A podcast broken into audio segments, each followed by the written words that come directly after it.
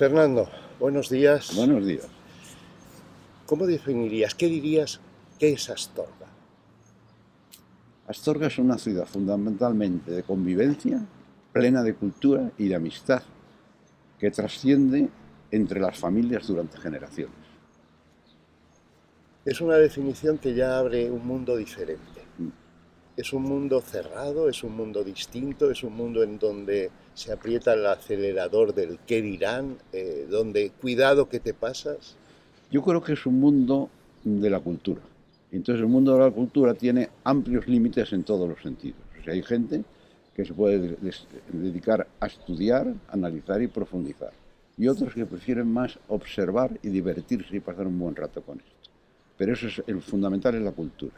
Siempre ha sido así, desde principios del siglo XIX, el XX, este XXI que empieza. Yo del tiempo que he podido estudiar y sobre todo que, que dispongo de documentación, ilustraciones, aquello era así. ¿eh? ¿Por qué tantos periodistas? ¿Por qué tanto periodismo? ¿El periodismo daba de comer a Astorga? Bueno, el, pasa que el periodismo representaba la manera de ser de la ciudad. Y el periodismo hasta hoy si tú hoy dices a cualquier persona que en una ciudad de 11.000 habitantes como es Astorga hay tres periódicos diarios, la gente casi ni se lo cree. Uno en papel y dos que hay que conectar por internet. Yo me gustaría conocer el dato. No lo sé, pero me imagino que no habrá otra ciudad en España con 11.000 habitantes que disponga de tres periódicos diarios. Eso en el siglo XXI, pero es que ya en el siglo XX hubo como una carrera de publicaciones, de periodistillas, yo no sé si llamarles periodistas de verdad, de cuentacosas. Hombre, hay una cosa simbólica que a mí me parece muy importante, que es el número verdaderamente inconcebible de periódicos hubo en Astorga durante el último siglo que estamos hablando. Yo en el libro que he publicado, Los periódicos de Astorga, que además con unas características espléndidas, aquí aparecen con detalle. No sé si... Pero ¿qué tiene Fernando, una ciudad como esta, en la que ya en el siglo XXI dices hay todos estos periódicos, para que en el siglo XX, a principios, en los albores del XX, no uno, dos, tres, había cientos? ¿Qué pasa? Pues yo creo que era el nivel cultural de la gente que se fue transmitiendo entre generaciones. Porque además los periódicos no son de noticias, la noticia es lo menos importante. Es el reflejo de lo que es la vida, cómo se conocen las personas, qué nivel cultural tienen. O sea, es un periódico que tiene un contenido diferente a los tradicionalmente considerados. Nace en 1904 el pensamiento Astorga. Esa es la filosofía también la que lleva a este Magín Revillo a fundar ese periódico. Es un periódico familiar. ¿Da, da dinero un periódico en Astorga? Yo creo que no. Y menos un periódico familiar. Pero lo que pasa que da una satisfacción muy por encima del valor del dinero. Imagín era de esas personas. Y por eso mantuvo durante muchos años un periódico espléndido que reflejaba la vida de la ciudad. Y tenía unos ciertos enfrentamientos de tipo local con el otro periódico. Y eso a todos nos llamaba la atención. Algunas veces nos parecían que eran especialmente difíciles, pero en el fondo nos alegraba conocer dos puntos de vista de la misma una noticia local, una noticia nacional, era ideológico, era pasional. Yo creo que era de todo un poco. Fíjate dónde puede llegar. Aquí en, la época que estamos hablando, en el siglo XX, en España los colegios estudiaban fundamentalmente dos catecismos, el Ripalda y el Asceta. En casi todos los sitios que yo conocía se estudiaba el Ripalda, en Astorga se estudiaba el Asceta aquí aparece fotografía de y precisamente quién generó o quién mantuvo el uso de la estética no revino, sino la luz exterior, que era un poco, utilizar una palabra quizá exagerada, rivales. ¿Cómo era ese periodista del siglo, de principios del siglo XX? ¿Llegaste a conocerlo? ¿Lo trataste? Hombre, llegué a conocer, tratarlo no, pero lo traté mucho mi padre, porque mi padre fue una persona representativa de, de lo que pudo ser, y de hecho fue, los comienzos, en la primera mitad del siglo XX, cuando se crea la, la escuela de Astorga, y eso yo lo viví. claro, yo lo único que he hecho ha sido heredar la idea de mi padre, añadiéndole y quitándole otras cosas. Él ha añadido la formación técnica, que le he quitado la formación cultural que él tenía. ¿Cómo era la escuela de Astorga? ¿Qué era? ¿Cómo nace? Pues la escuela de Astorga fue una cosa sorprendente. Nace en los años 40. Gerardo Diego, que era el gran representante de la generación de 1927, estaba casado con una francesa. Tenía mucha amistad con mi padre. Y entonces Gerardo Diego, en de los años 40, no podía ir a veranear a Francia por la situación de guerra que tenía el país vecino. Y le preguntó a mi padre, oye Luis, ¿me recomiendas un sitio bueno para veranear? Mi padre sin dudarlo, de forma automática le dijo, no encuentras otro sitio Gerardo como Astorga. Gerardo se convirtió, vino aquí, yo tuve la suerte de ser amigo de los hijos de Gerardo, porque Gerardo le dijo a mi padre, si mis niños conmigo van a jugar, no te preocupes, que jugarán con los nosotros jugábamos de niños aquí, en la casa que estuvieron, al lado de la muralla, con los hijos de Gerardo Y Gerardo Diego quedó impactado de cuatro personas muy preparadas historia, sobre todo con formación, uno de sentimientos y otro de intelectualidad. Eran cuatro, los hermanos Panero, era Ricardo Bullón y era mi padre. Y a él le pareció oportuno crear la escuela de Astorga. Y así se crea la escuela de Astorga, cuya tradición se mantiene y han conseguido que todos los descendientes y toda la ciudad de Astorga mantenga desde entonces un ámbito cultural elevado. No quiero frivolizar, pero ¿se debe a la escuela de Astorga la creación del cocido maragato? Es un tema un poco complicado. Desde luego, yo sí que te puedo decir que en la época de la escuela de Astorga, como hay que decirlo de verdad, no existía el cocido maragato. Ahora, es una cosa que le da una cierta carga con un sentido que no está vinculado a la cultura, no nos engañemos. Pero bueno, es una cosa que ha tenido un cierto éxito. ¿Cómo fue aquella creación del cocido maragato? ¿Lo puedes contar? ¿Lo recuerdas? Yo recuerdo mi padre un día hablando que hablaba del cocido maragato, porque había una tradición en Astorga trascendente y se mantuvo durante muchos años, yo lo recuerdo en las casas de mis abuelos, que todos los días se comía cocido.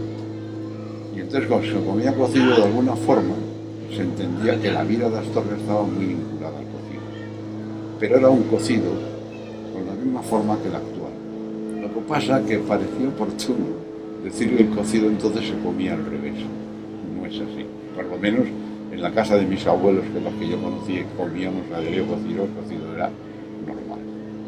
¿Los tres vuelcos nacen en el hotel moderno o, lo nace, o nace en alguna casa de esos ilustrados de la escuela de, Astorga? Hablas de, de cocido maragato. No, no nace en él.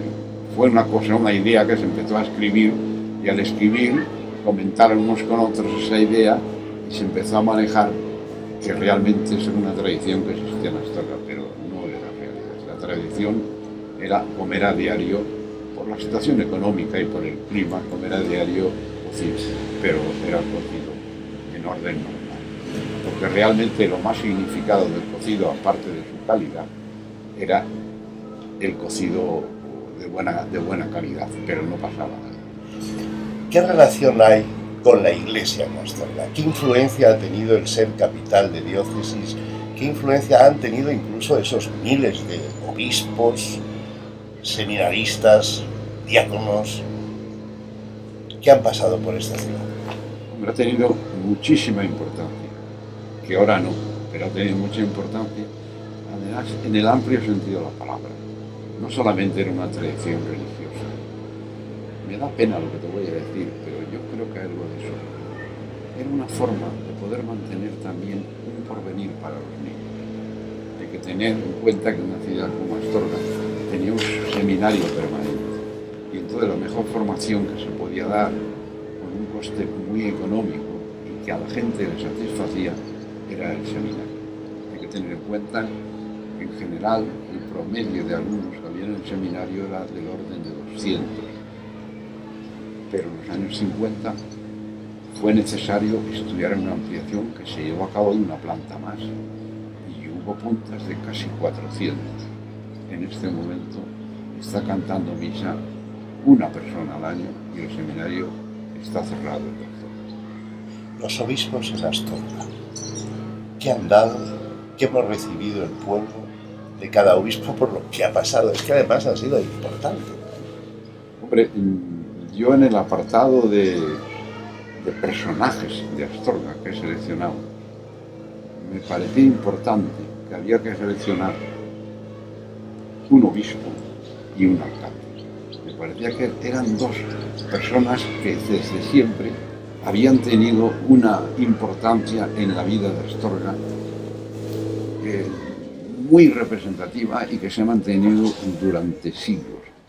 Y entonces realmente ha habido obispos de una formación intelectual elevada, y hace poco hemos comentado que no era obispo de aquí, pero era natural de aquí, Antonio Antolín López Peláez. Hemos comentado que perteneció nada menos que a las tres academias más importantes de España, que era la entonces llamada Academia de la Lengua, Academia de la Historia, Academia de Bellas Artes y, por si fuera poco, la Academia de Ciencias Políticas y Económicas. Me gustaría saber, yo no conozco otro obispo que sea natural del ámbito de Astorga, no era de Astorga, pero era del ámbito de Astorga, que al mismo tiempo ocupara cuatro academias en España. No conozco ninguno, es probable que sí exista. Y desde luego marcaban una pauta en la vida. Y era de tal trascendencia que la religión influía mucho en el quehacer diario de la gente de nuestra ciudad. Influía tanto como el cuartel, los militares en Astorga. Lo que pasa es que hay una diferencia fundamental, que es que Astorga fue católica no digo de milenios, pero muchísimo tiempo. En cambio, el cuartel es una cosa reciente. Pero lo del cuartel es una trascendencia hace poco tiempo que ahora ha desaparecido. Y en cambio, la religión ha sido desde el origen y se ha mantenido Esa es una diferencia muy importante, claro, y mucho más trascendente por ese motivo. Realmente, la religión se mantiene de forma profunda el sentido actual de la visión cambio el cuartel ahora ya no, existe. el cuartel existe, pero no tiene gente que viva en él. ¿Ha influido en la vida de la ciudad, sobre todo en los matrimonios, dicen, de esas guapas mujeres que hay en este pueblo? Sin duda, sin duda. Pero supongo que te refieres al cuartel, al regimiento, ha, mucho, ha influido mucho. Y además, tuvo incidencia en algunas cosas curiosas, que es por ejemplo en, en los partidos de fútbol en, Astorga no existía campo de fútbol entonces y, y Astorga jugaba en el regimiento. Había un campo de fútbol en el regimiento y allí el Astorga jugaba sus partidos. Sea que realmente había calado hondo el regimiento en Astorga. Pero ha sido un proceso en el tiempo muy, muy corto. no tiene la cimentación de siglos que tiene la iglesia en Astorga. Me has hecho pensar también en la influencia cultural, puesto que veía, venían muchos universitarios que casaban con las jóvenes astorganas. Sí, sí. Eso era lo que entonces se llamaban las milicias universitarias, que se venían a hacer aquí las prácticas de alférez. Yo tuve la suerte de hacer aquí también las prácticas de alférez. Lo que pasa que las prácticas de alférez yo ya las hice cuando tenía novia hace un montón de años, ¿no? Pero me refiero que era muy, muy corriente que mujeres de Astorga, cuando venían los alféreces a hacer las prácticas de milicia, terminaran casándose con y hay muchos casos. Creo que fue una cosa que tenía una cierta curiosidad y una cosa útil, conveniente y casi me atrevería a decir que necesaria. No podemos olvidarnos del enclave de Astorga, el ferrocarril.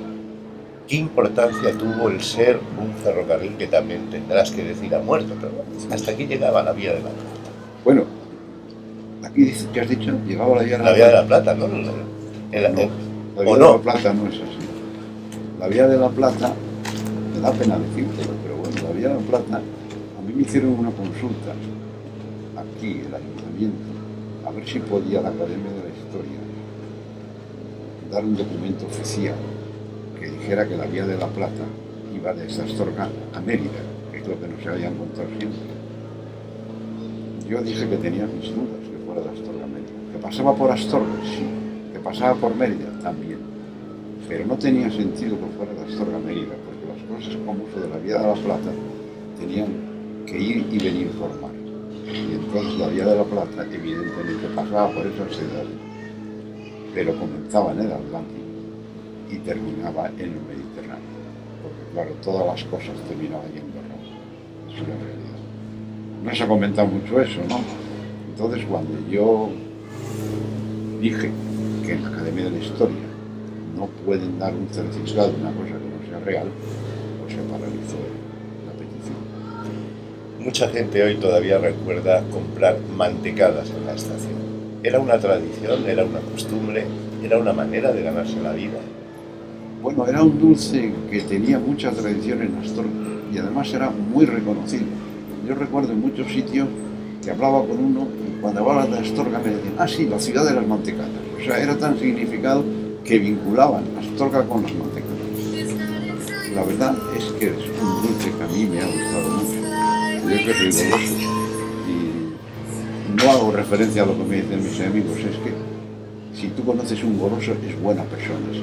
Y por eso, y esa es mi cosa que añado yo, la gente en Astorga es buenas personas, porque claro, a que tú no conoces a ninguna persona golosa que sea mala persona. Bueno, y entonces, claro, las mantecadas desde entonces, pero hay muchos más dulces típicos y especiales de Astorga. Y es porque abundan mucho las buenas personas. ¿Qué ha cambiado? ¿De qué se vive en Astorga? Parece un milagro. Empresas, comercio, pero es una ciudad que se mantiene, que no crece, que ha, ha bajado. Que... ¿Cuál es tu idea? Pues no se mantiene y no crece. Y además tiene un problema que a mí me parece muy serio, que es la media de edad de la gente que edad es muy es una pena es que la gente cuando empieza a estudiar una carrera se tiene que marchar y luego las posibilidades de vuelta son muy pequeñas. Quitando lo que afecta directamente a los funcionarios, pues queda poca cosa. Eso es un problema muy serio, pero que afecta a muchas ciudades en España. Es un problema significado de Astorga, es de muchas ciudades. Pasa que en Astorga la cultura mantiene otra serie de cosas. Pero siempre la cultura ahora se mantiene por la gente de Astorga, hablo de los mantenidos, que lo mantienen de forma eh, como singularidad, no viven en Astorga, lo cual es una pequeña gente, pero bueno, es una realidad. ¿Cómo era esa Astorga donde tú naciste? Nos remontamos ya a principios del siglo XX. Viene un niño que se llama Fernando al mundo. ¿Cómo era y qué recuerdos tienes? Hombre, era no tanto como los principios del siglo XX, porque soy mayor, pero no tanto. Yo nací en el año 37. En Astorga existía una tradición que se llevaba de manera total, y era que hay que ir a nacer a casa de la abuela materna. Y entonces yo nací en Astorga porque mi abuela materna vivía en Astorga. Y cuando llegó el momento del nacimiento, mi madre vino a Astorga, casa de mis abuelos, y en Astorga nací. Yo pienso que eso le pasaba a bastante gente, y eso es el motivo de hacerlo. Lo que esa tradición ha desaparecido. ¿verdad? Se va a sitios donde existen otras técnicas que pueden ayudar mejor al nacimiento. Pero aquella a mí me parecía que tenía un, un contenido espiritual y lleno de cariño que era nacer en casa de la abuela. No había grandes obras, digamos, no había grandes comunidades, las calles no estaban asfaltadas. ¿Cómo recuerdas tu Astorga de niño? Pues yo recuerdo mucho por los juegos que hacíamos. Teníamos muchos juegos, juegos que además no solo eran distintos, sino que se llamaban de forma distinta a ese mismo juego que en Madrid. Yo recuerdo de pequeño cuando jugábamos, por ejemplo, arriba las manos. Arriba las manos era el juego que más jugábamos. Ahora, si se menciona por ahí un juego que se llama arriba las manos, dirían que sería un desastre hablar de un juego que se llama de ese nombre, pero a mí me parece que era un juego divertidísimo.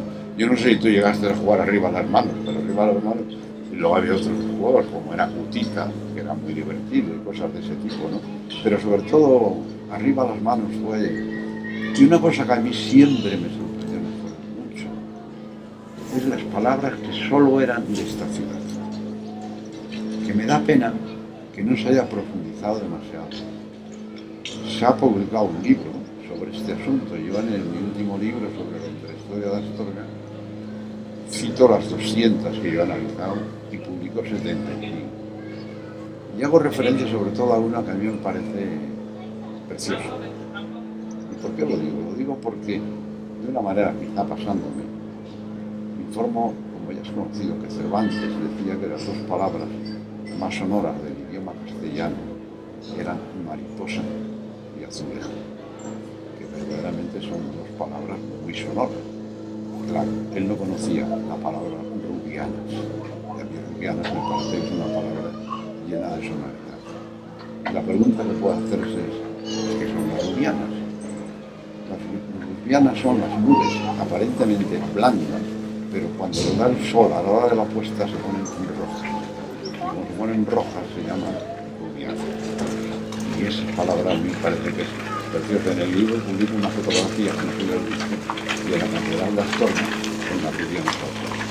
Y utilizo palabras y frases las que explicaban de forma exclusiva en, en nuestra ciudad.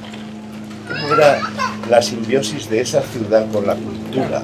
¿Cómo de alguna manera, hasta en los anuncios de los periódicos, había esa simbiosis de la ciudad, de la cultura, de la religión y de lo que se publica? Pues yo creo, fíjate, yo creo que ha sido mucho basado en la escuela de Astorga. Yo no conocí la época anterior a, a la escuela de Astorga, pero si uno lee los periódicos anteriores a la escuela de Astorga, estamos hablando de la época de 1940, hablando de una década, no se hablaba misma. En cambio, a partir de ese momento, todos los periódicos y todos empezaron a hablar de la cultura. Yo creo que no hemos sido suficientemente generosos con la escuela de Astorga por lo que representó para el ámbito cultural de nuestra ciudad. Sin embargo, ya hacia mediados de siglo hay dos periódicos nada más en Astorga. Se han acabado esas publicaciones laterales o colaterales. ¿Por qué? Y sin embargo dices, ha resurgido, teníamos la escuela. ¿Por qué? ¿Vale dinero el papel? ¿Tanto vale el dinero? ¿Tanto vale hacer? Es un asunto difícil de explicar, pero probablemente no se podía hacer, en mi opinión, un periódico antiguo que tuviera mucho contenido cultural. Había algunos, porque había gente cultural en Astorga que escribía, pero no nos engañemos, ¿sí? que es que los periódicos como La Luz, El Pensamiento, ahora El Faro, tienen mucha base cultural. Si uno entra cualquier día, incluso en los de Internet, por ejemplo en Astorga Redacción o en el Diario de Astorga, el contenido cultural es muy grande. Y de ahí yo creo que viene, el origen, por lo menos si no el origen, sí el florecimiento fue a partir de la Escuela de Astorga. Probablemente no se ha agradecido a la Escuela de Astorga todo lo que ha hecho. Ha habido épocas en que se ha hablado muy bien de la Escuela de Astorga, pero ahora yo creo, quitando ámbitos reducidos, está poco estudiada y considerada. Estamos hablando entonces de unos periódicos en Astorga de opinión donde las firmas de los artículos y los articulistas son lo fundamental del periódico. Eran locales, eran locales y fundamental del periódico. Hacían un periódico extraordinario, de los que tú has visto aquí, con muy buena presentación, y luego la iglesia tenía influencia. Y ahí estaba todo basado en esas cuestiones. Y- Pero luego la cultura, en el amplio sentido de la palabra, mi opinión es que fue la, la escuela de la que lo hizo. Las imprentas, ¿por qué salen como... Sí, es a mí me parece una cosa casi inconcebible que haya tantas imprentas en Astorga, pero hay y muchas. Y bueno, yo aquí en el libro he seleccionado algunas, pero había más, ¿no? Lo que pasa es que tampoco puedes, puedes poner más porque llega un momento en que eh, casi son cosas, pero fíjate, aquí por ejemplo en el libro he seleccionado unas propagandas que podrían merecer la pena.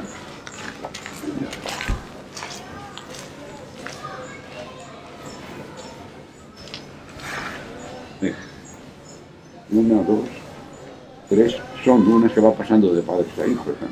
Cuatro, cinco, seis, siete, ocho, nueve, diez. Diez.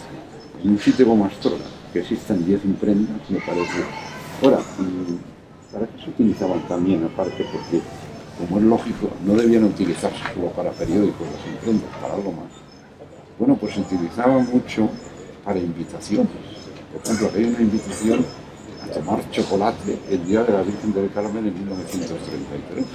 Hay otra invitación a una velada cómica dramática. Y entonces todo eso se hacía a través de Pero tanto como para comer 10. Bueno, aquí están. Hombre, no, no eran simultáneas todas. Hablamos de un periodo de tiempo que se extiende desde 1889, a finales del 19, hasta 1944, medio siglo prácticamente. Y en medio siglo había 10. La vida económica en la ciudad, Fernando, se podía vivir con poco. Había mucho trueque, había mucho cambio. Mire, yo le doy, le regalo un periódico y usted me lleva a la Forti. Yo eso no lo viví. Lo que yo os puedo decir, por ejemplo, que nosotros que íbamos a la Forti íbamos siempre pues en bicicleta con nuestra bicicleta. ¿Intercambio había? Yo creo que no, hombre, había gente que tardaba en pagar, como en casi todos los sitios, pero yo creo que no. De aquí luego se fundaron algunas empresas importantes, pocas, pero algunas. Por ejemplo, la, la imprenta Ortiz, una, Ortiz, una empresa que tuvo el origen aquí y luego se extendió por toda España. Como sabéis, la imprenta Ortiz ha sido muy importante. La mayoría de las imprentas, en cambio, terminaban generalmente aquí. Y de aquí salieron grandes grandes personas que fueron muy conocidas, como fue, por ejemplo, Lorenzo López Sancho, que su padre tenía una imprenta aquí, ¿no? Y luego, qué decir de la familia Revillo, todos los que salieron, que realmente el origen, no nos engañemos, era una imprenta. Se puede decir lo que se quiera, pero la imprenta es la que de alguna forma hacía conseguir un nivel cultural. Porque para imprimir primero hay que escribir, y para escribir hay que estar formado. Y yo creo que la imprenta, aquí veis, la imprenta de Magín Cerrevillo, que supongo te suena, de 1927, creo que, y sigue la familia Magín Revillo metido en esos ámbitos. ¿Cómo ha sido la vida comercial en Astorga? Ha habido empresas, al margen de los dulces, los chocolates, ¿cómo ha sido esa vida comercial en el siglo XX, en el siglo XIX?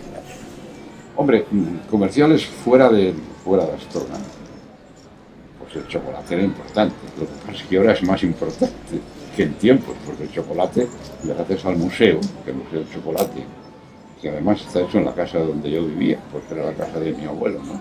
El Museo del Chocolate tiene una trascendencia en el ámbito, en el ámbito español, ¿no?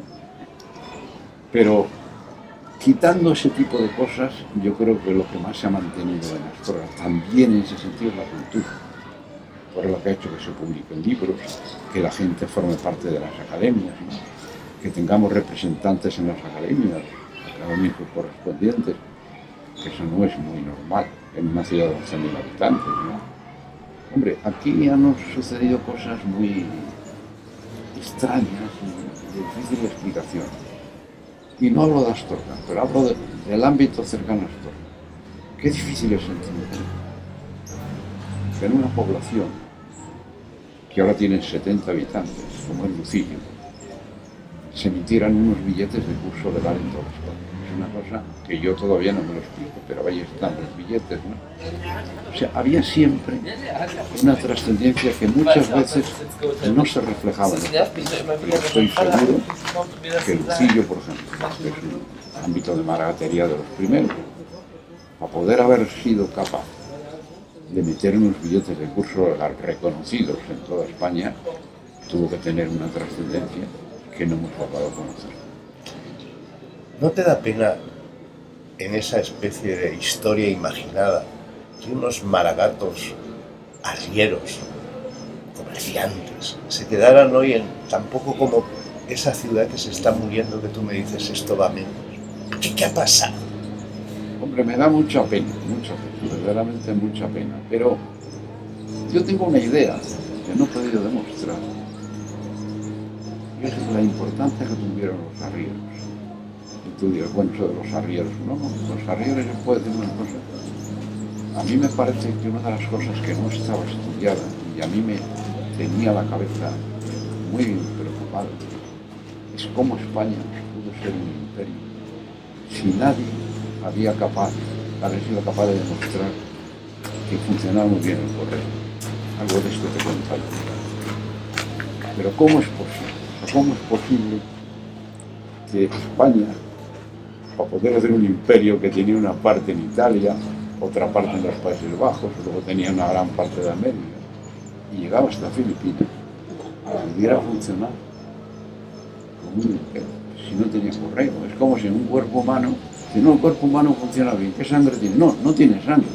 Pero si no tiene sangre, no tiene vida ese cuerpo humano.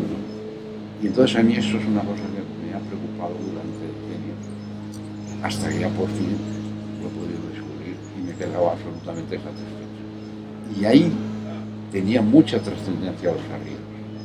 ¿Por qué?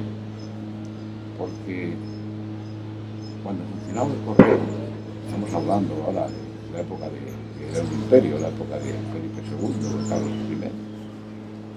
¿Por qué? Porque había que tener una serie, una organización para poder enviar instrucciones de un sitio a otro. Si no, no se podía funcionar el imperio. Como España, sin saber lo que estaba pasando en Italia o en los Países Bajos, tenía que tener una organización para que lo llevara. Esa organización, ¿cómo era? Eran caballos, que se cambiaban y se pasaban los correos de unos a otros. Los itinerarios de esos caballos con sus correspondientes arrieros. Hay que tener en cuenta que dependía si eran cuesta arriba, cuesta abajo, eran Pero por ejemplo, cuesta arriba no hacía más de 10 kilómetros, porque hay que pensar lo que es subir 10 kilómetros cuesta arriba cada dos o tres días y, y se subían en las caballerías y algunos andando y ahí es donde los arrieros yo creo que tuvieron importancia. No tengo seguridad, pero creo que de quizás de ahí venga la fama que tienen los arrieros, su vinculación con el correo. Hay que estudiarlo nunca. Háblame un poco de cómo en las casas de Astorga, vamos otra vez ya a tus años, rivalizaba el pensamiento y el faro. Había gente como tu padre, me imagino, que tenía los dos, pero eran como forofos. Yo soy del pensamiento, yo soy del faro. ¿Por qué esa rivalidad ¿Y por qué esa especie de...? Yo creo, eso era verdad, esa rivalidad existía, de acuerdo. Había una cosa que era tan significada en los periódicos, cuando uno conocía a una persona, enseguida sabía que leía el faro, perdón, que leía el pensamiento o que leía la luz. Depende de su manera de pensar. Y además, visto desde fuera, podía sorprender, porque la iglesia, algunos miembros de la iglesia eran muy significados en la luz y en cambio en el pensamiento no. Y en cambio, en la gente que leía el pensamiento, tienen una mentalidad más conservadora que la gente que leía la luz. Y además no solo eso, sino yo creo que en general era más religiosa que la que leía la. ¿Cuál puede ser? Puede ser la mentalidad de la persona que dirigía en cada uno de los dos periódicos, que la familia Revillo por un lado tenían una mentalidad y la familia Fidalgo por otro. Y la querencia de la gente era con su vinculación de amistad, pues probablemente. De ahí venía esa diferencia de pensar en los dos periodos. ¿Cómo era? Cuéntame cómo conociste a Revillo y a Fidalgo. Sigamos haciendo esa mezcla. Yo conocí mucho más a, a Revillo por mi relación familiar que a Fidalgo sin lugar a dudas de ningún tipo. ¿no? Entonces yo mi relación con, con, con Magín era mucho porque mi padre tenía mucha relación con él y mis abuelos, que los dos fueron alcaldes de Astorga, también tenían mucha relación con él. Y en cambio, Fidalgo tenía más relación con la iglesia. Eran cosas distintas. Y claro, relación con la iglesia había gente de Astorga y más gente que no era de Astorga. En cambio, la relación con el faro, perdón, con el pensamiento, era más gente de astrónomo, de gente llamada tradicional.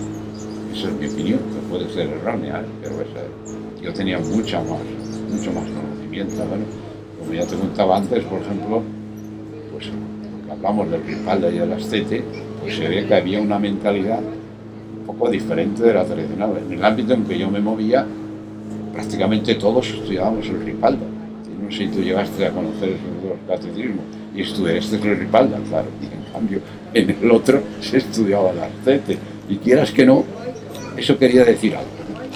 Quiero hacer una broma. Eh, ¿Cuáles eran las subvenciones de Fidalgo y de Revillo? ¿Les daba el gobierno el dinero? ¿Les daba la iglesia el dinero? Yo creo que no. Yo creo que era por la venta del periódico y la propaganda que hacía, pero no lo sé con detalle. Yo creo que eran exclusivamente por eso que tener en cuenta, yo no sé qué tanto por ciento, pero estoy seguro, eso no tú lo conoces, que Revillo vendía mucho más periódicos fuera de Astorga que en Astorga. Porque los que éramos de Astorga y no vivíamos en Astorga, pues comprábamos el, pensamiento. Y entonces de ahí venía la diferencia. En fin, tampoco se puede hablar a la ligera sin tener una información de una persona cuadriculada como soy yo, que la tenga encima de la mesa y detallada, ¿no? Pero algo de eso podría ser. ¿Cuáles eran tus lecturas favoritas, entre comillas? Pues yo te puedo decir que mis lecturas favoritas, aunque te parezca mentira, eran las matemáticas. Tú dirás, pero bueno, ¿qué me está diciendo? Eran las matemáticas. Y yo entiendo que no es posible ser historiador sin manejar matemáticas. Y yo entiendo que no es posible ser buen abogado, buen licenciado en Derecho, sin conocer las matemáticas. Entonces yo creo que el humanismo debe formar parte tanto de las ciencias como de las letras. En cambio ahora, en las ciencias, el humanismo no forma parte. Y en las letras, las matemáticas tampoco forman parte. Eso es un punto débil de esas dos opciones que hay que corregir. No es fácil, ¿eh? pero hay que corregir. ¿Y qué leías de los periódicos de Astorga? Hablas del periódico Astorga de hoy. ¿o de- No, no, no, estoy en tus años mozos. Después Hombre, de las eh, matemáticas, ¿cuáles eran tus secciones? Nada, no, no había en los de Astorga nada. De matemáticas, nada. Nada. ¿Qué vamos a hacer? Nada. Pero ninguno de los dos, ¿eh? ni en la luz ni en el. Probablemente estaba muy acorde con la mentalidad entonces, probablemente. antes cuando se hablaba de un ingeniero era un hombre que manejara muy, muy bien las matemáticas. Y cuando se hablaba de un notario, un registrador, un Derecho, no manejara muy bien el derecho. No se le ocurría pensar que hay que manejar muy bien las matemáticas, pues para saber aconsejar, por ejemplo, las declaraciones de la renta y demás, las matemáticas son fundamentales, no solo el derecho. Yo supongo que el niño Fernando viviendo en Madrid, o el joven, iría al periódico de Astorga a ver quién se casaba, quién se jugaba, si el niño había ido al colegio o estaba en la universidad. Y iría a otros periódicos nacionales a leer las noticias. Se complementaban uno y otro, eso es evidente. Yo las noticias de Astorga en los periódicos de Astorga, en el pensamiento. Y en cambio, la gente de la gente que vivía en Astorga, el periódico de Astorga. Nosotros en Madrid, los- las noticias y tal eran los periódicos de Madrid. Y las de Astorga los complementábamos con los periódicos de Astorga. ¿Cómo era, Fernando, una vez ya has crecido, tu visión de Astorga? Has colaborado en reconstruir, en arreglar fachadas, imágenes de, de- de- de- sitios emblemáticos. Pero, ¿Cómo ves como ingeniero ahora como ese hombre que leía matemáticas la estructura de esta ciudad? A mí me parece que la estructura en general está bien, tiene algunos fallos eh, y otros que se han corregido. Por ejemplo, si a mí me dicen de niño que el Melgar, si a mí me dicen de niño que el Melgar iba a estar en este momento, no lo puedo creer, porque prácticamente por allí ni, se veía la muralla. En cambio, por la parte donde estamos representados, en el jardín, hay edificios que están pegados por la parte y claro, quiere decir que últimamente se ha mejorado mucho ese concepto, porque lo que haber conseguido que quedara aislada la, la muralla. De todas formas, a mí me preocupa más en los sitios lo que es la cultura. Y por eso en mi libro lo que defiendo es la cultura y el cambio de costumbres. Y te pongo un ejemplo. La primera fotografía que yo pongo corresponde a Acción Católica.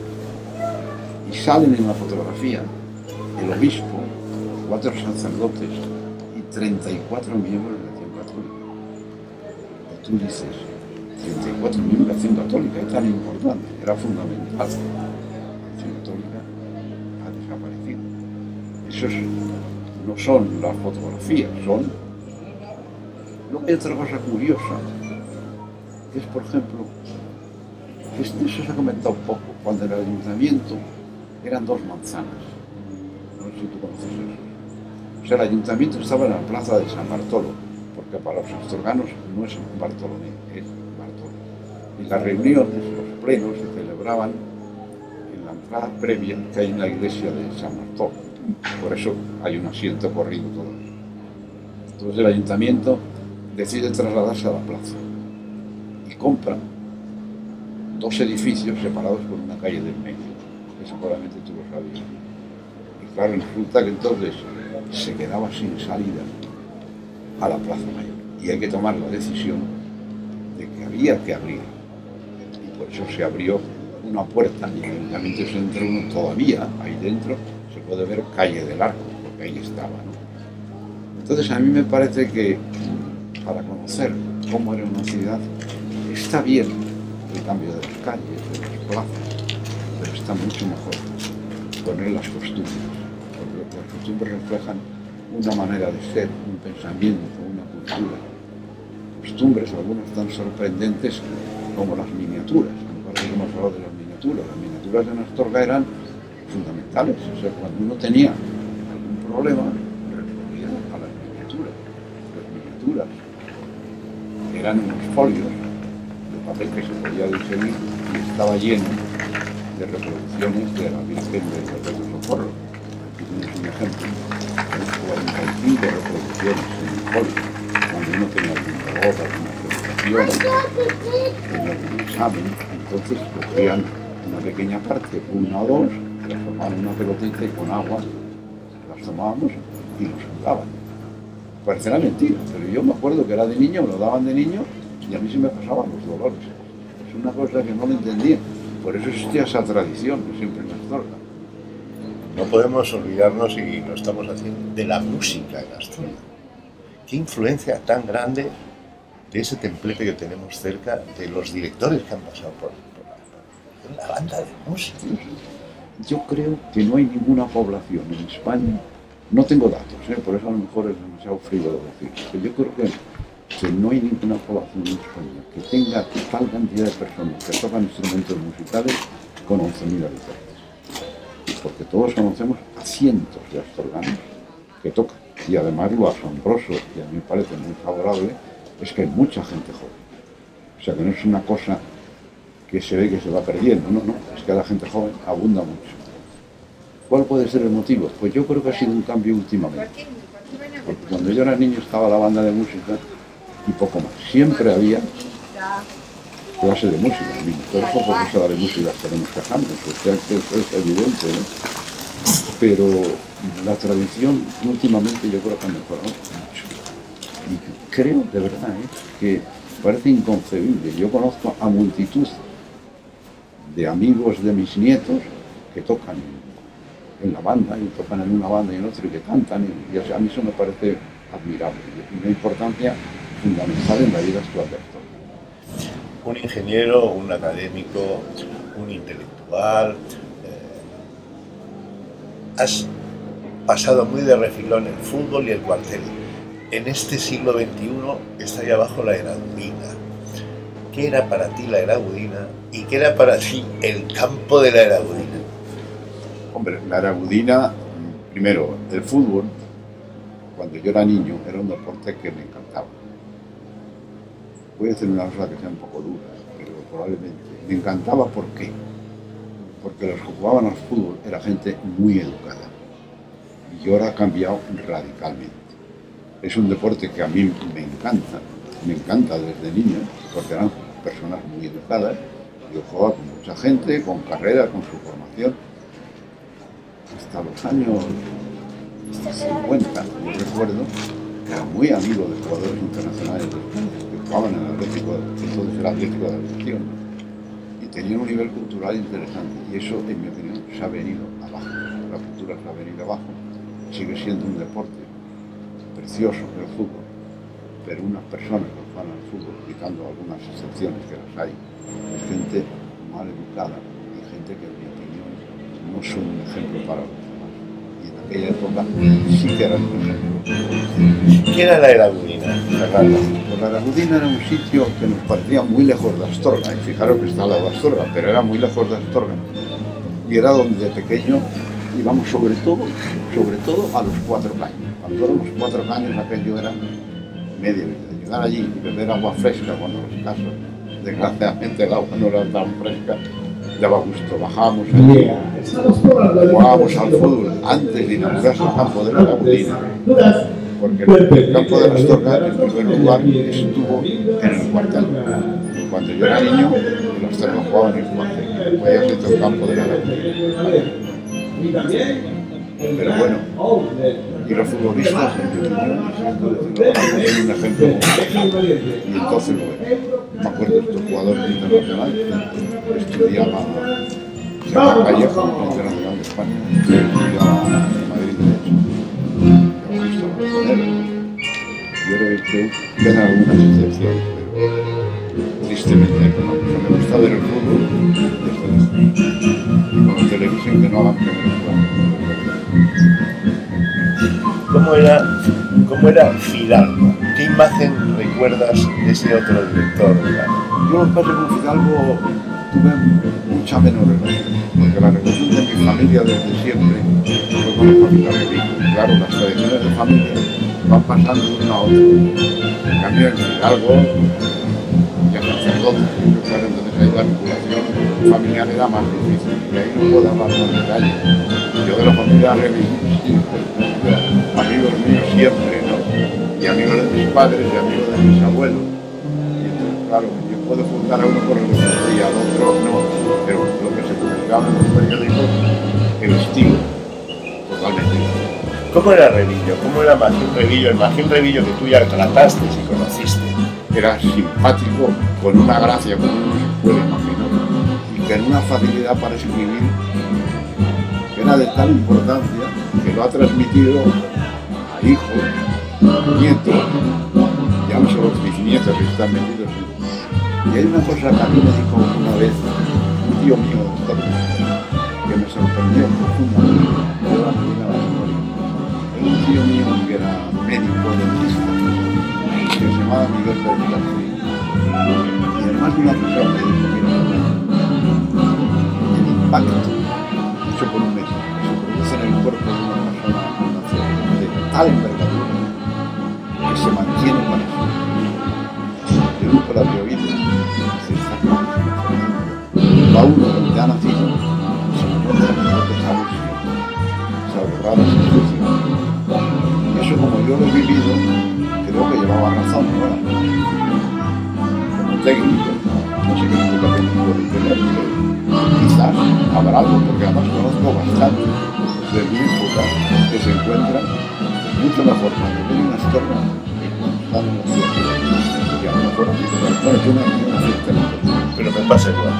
claro, es que tú llevas en la sangre, pero es curioso, eso no te lo había contado, ¿no? No sé si te lo había contado. Yo dijo un médico y entonces yo, yo lo veo, pero no me me lo creo.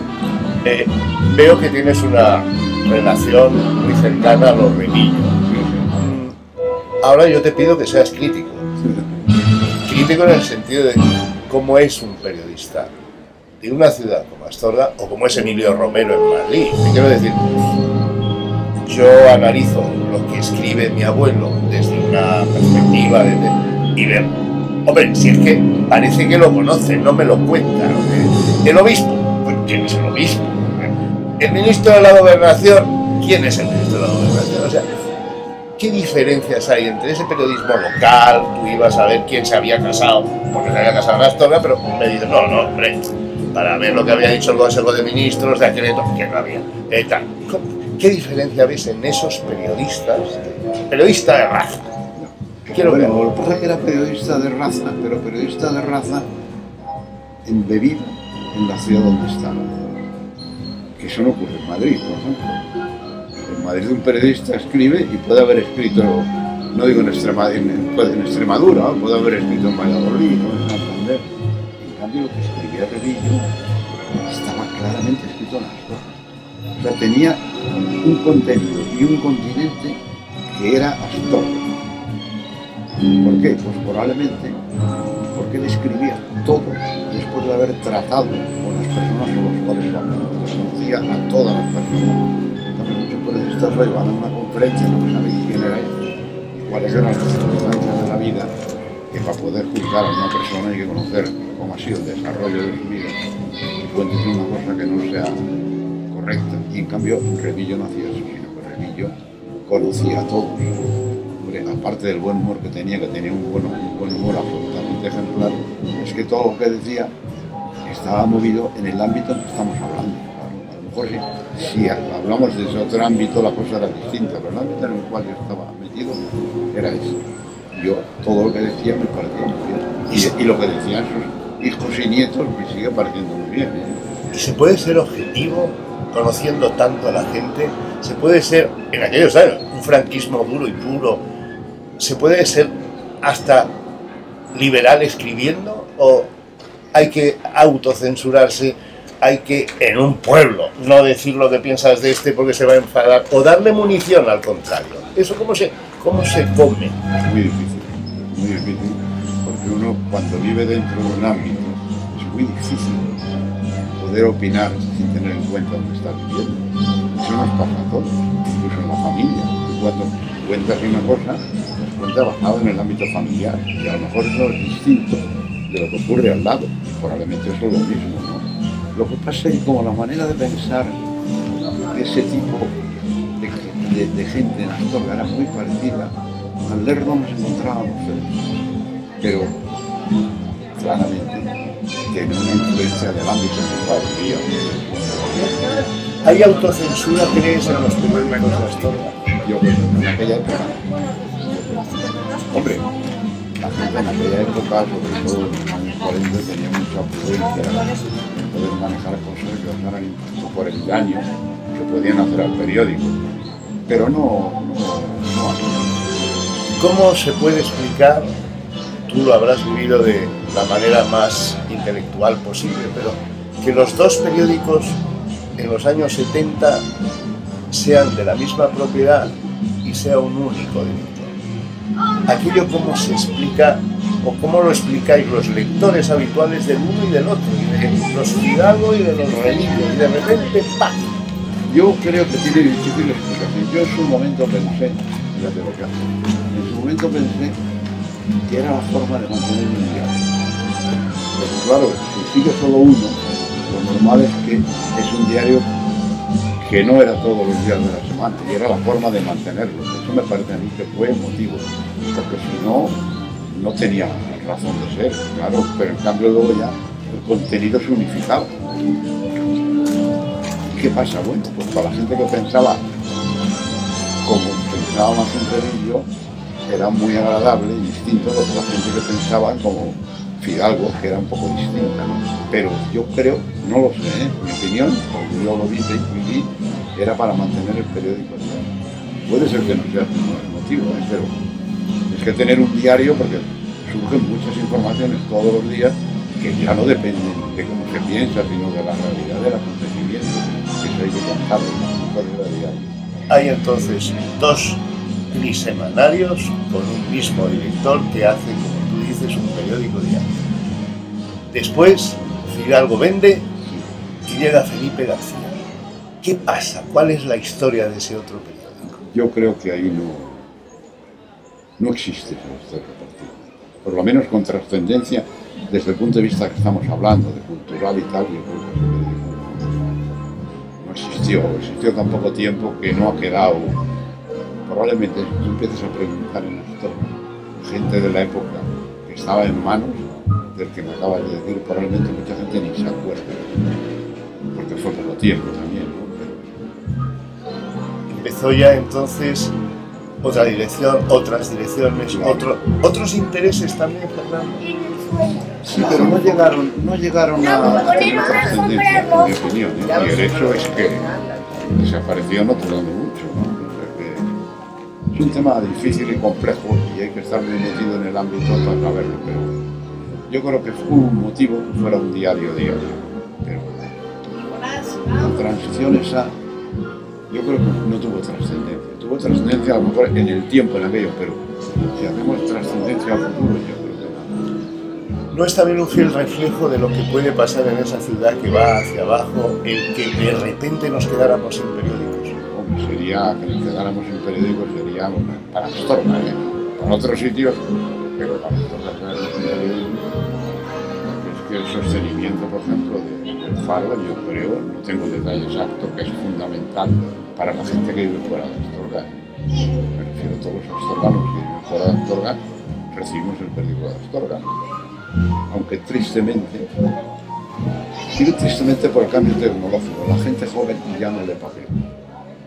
Hay que ser realista, ¿eh? la gente joven no quiere papel. Me han obligado, por la forma de a quitar textos y poner imágenes, imágenes, imágenes, imágenes, y fuera texto, fuera texto, fuera texto. Y de hecho, pues claro, en los periódicos ahora se nota que se dan de baja suscriptores de edad madura.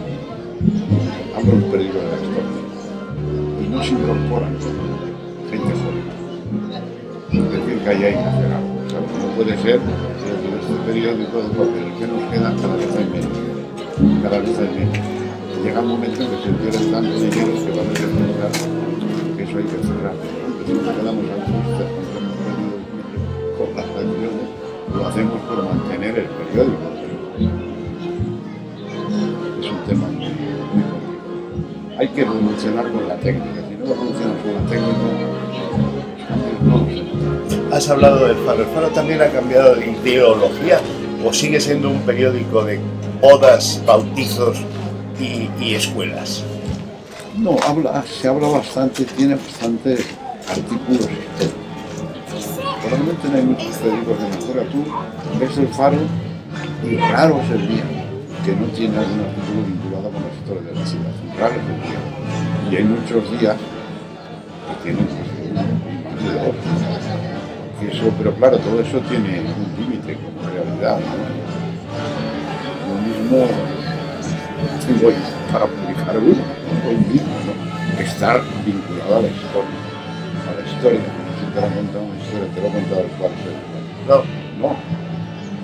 ¿Quieres que lo cuente? Pues mira, es, es lo siguiente. A mí me parece que en el título puesto un buen hacer de los astorganos a finales del siglo XIX.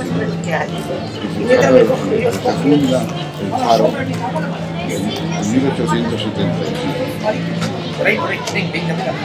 Y transcurridos 14 años, perdón, 17 años, en 1895, pasa por una dificultad económica que debió ser muy importante, claro, y entonces recurre a los Estado. Todo eso que es aparente, es pura teoría. Yo tengo los 450 recibos que dio a 40 astorganos que adelantaron un crédito al, al, al faro de 22.500 pesetas al final del siglo XIX. Eso era una fortuna. Entonces, en el artículo sale el número 1 y el número 450. Yo tengo los 450. ¿no? Entonces, a mí eso, y el crédito era a 20 años, con un interés de 5%. Eso se- había que devolverlo, fíjate tú, habiendo, habiéndolo dado en 1895, había dado en 1915. Entonces, yo observo y compruebo, y lo documentado, que sale en un artículo, que eso se devuelve a los tres años, en vez de los 20. Y a mí me parece que eso fue un ejemplo del periodismo. Hay un ejemplo ahí del buen hacer, ¿no? Por un lado, el, el, el casino necesita una cantidad de dinero. Recurre a Astorga y 40 astorganos, no uno, 40 astorganos, le dejan los 22.500 a 20 años. Debió de resolver el problema, digamos, pero debió de resolver porque lo pudo devolver en 1900 en 1898 cuando lo en el 95 que es un ejemplo. El periódico pudo aprovecharse y haberse quedado con ese dinero. No ha salido el artículo, o sea, y eso son cosas pues, de la historia, de la intrahistoria de la que la intrahistoria es la definición que hacían de la historia la generación del 98. La generación del 98 lo que decía, que hay muchos acontecimientos que son trascendentales para la vida y la historia de una ciudad o de una población y no están reflejados en la historia. Eso es la intrahistoria. A mí me parece, por ejemplo, que es un acontecimiento típico de intrahistoria. Y el libro este es típico de infrahistoria, que se llama la. Que cambiaría incluso lo que hemos estado hablando, de cuando había dinero o no había dinero, cuando daba dinero o no daba dinero. Has citado un ejemplo. Pero tú fíjate qué ejemplo. Porque hoy 22.500 no es nada, pero en el siglo XIX, 22.500 es una fortuna. Fíjate lo que valía un piso entonces, nada. Y lo prestan 40 semanas. Pongo la lista de los 40 semanas. Tengo los cuadros de 50, pongo la lista de los 40 semanas. Y luego allí en cada uno de ellos ponen amortizada, ya tal, amortizada, ya tal, amortizada. Pero Es un ejemplo, a mí me parece muy digno de tener en. Ejemplo, por un lado, el casino, que pide el dinero. Y Sordán, bueno, perdón, de los Sordán, que le pide el dinero al casino. Aquí, por otro lado, del, del casino, que lo devuelve antes de cumplir cuatro años. ¿El casino o el FAR? El casino, el. O sea, es un préstamo al casino, Al casino. no al- Es que está... Ah, he mencionado yo Faro, no, no, es, el casino. el casino. Pero es un reflejo de la ciudad, del buen hacer de la ciudad. Pues perdona si he reflejado el casino. No, has- has saltado al Perdona, Faro que- el es el casino. Es el casino. Y como están los documentos, porque yo ahora, con la idea que tengo, todo con documentos. No te puede negar nadie nada. Ahí están los documentos, el número uno y el 400. Lo voy a publicar por 450. Te dejo el primero y el último. El importe cada uno, que se deje lo mismo y después, porque los paga cada uno, como los importes eran de 50 pesetas, pues depende de lo que adelantes, te dan más o menos. Uno hay 40 para 450. El casino ha tenido vida social en la, en la ciudad. Ha marcado, ese siglo XX lo ha marcado el Yo, yo creo que lo ha marcado. Empezó en un palacete, ¿sabes? En la calle Diego.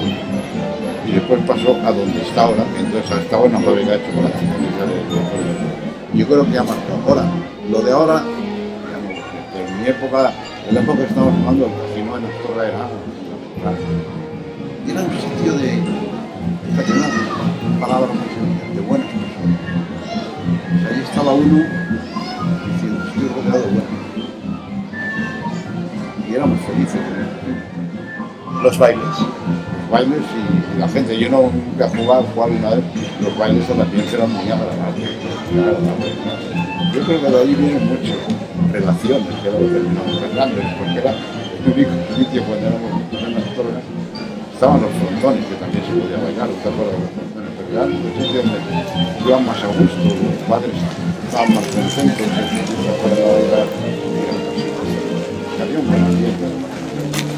habido mucha segregación social en Astorga, los ricos, los pobres, los veraneantes. ¿Cómo ves esa especie de Astorga diferente? La Astorga que yo he vivido creo que no es la Astorga real, y Astorga es el cielo. Y supongo que la gente del día siempre te dice, ya vendrás a vivir y te enterarás. ¿Eso no has tenido ya ocasión de comprobar o no? Sobre todo por barrios. O sea, había barrios centrales, que era, por ejemplo, pues, Tolo, Santa Marta, luego Puerta del Rey, que eran mitad y mitad, y luego estaba San Andrés aparte, Requilía aparte. ¿Por qué era eso? Pues era por el tipo de gente que vivía en cada sitio. Me da pena que fuera así, pero es- era una realidad. Yo, creo que lo que no podemos en es cuando vemos o creemos que una cosa era así, de manera. Me parece que o daño, bueno, pero ellos. A me parece que se veía muy por. Raro era una pandilla de amigos de San Andrés que alternaran pandilla de amigos. Sí había partidos de de los barrios, los barrios de San Andrés los pero lo demás eso no era un poco mentalidades de entonces que han evolucionado favorablemente. Otras no han evolucionado favorablemente, sino al revés, pero no ha evolucionado favorablemente. La guerra cambió mucho la vida de Astorga. Yo no creas que lo viví con, detalle, pero me imagino que sí, porque claro, yo nací en la guerra. Yo nací en la guerra no lo viví, yo era únicamente por lo que me contaban, ¿no? Pero por la prensa de entonces, la vida aquí, en la reflejaban los periódicos por lo que yo oía hablar en las generaciones anteriores a la mía, y no tuvo criterio que haya podido demostrar. No se habló demasiado en las familias de la guerra civil, se quiso olvidar pronto, se quiso pasar página. Sin embargo, sí hubo muertos de la guerra civil en Astorga, digamos que famosos, un niño, un alcalde. Todo eso como se, se, se, se digirió en la vida local. Era muy difícil asimilarlo. Lo que en aquella época yo no te lo puedo decir porque hacía la guerra, ¿no? Pero sí, pasados unos años, yo empecé a tener mucho de razón, se notaba un pequeño rechazo, pero muy pequeño, de un bando a un bando a otro. Pero pasados unos años desapareció. Eso me claro. Lo que pasa es que ahí. Pero es muy difícil ser independiente. Y poder decir un criterio que uno tiene a medio porque los criterios se mantienen durante años, muchos años se mantiene esa forma de ser y de pensar. Aunque trate de corregirlo, yo no he corregido el fútbol.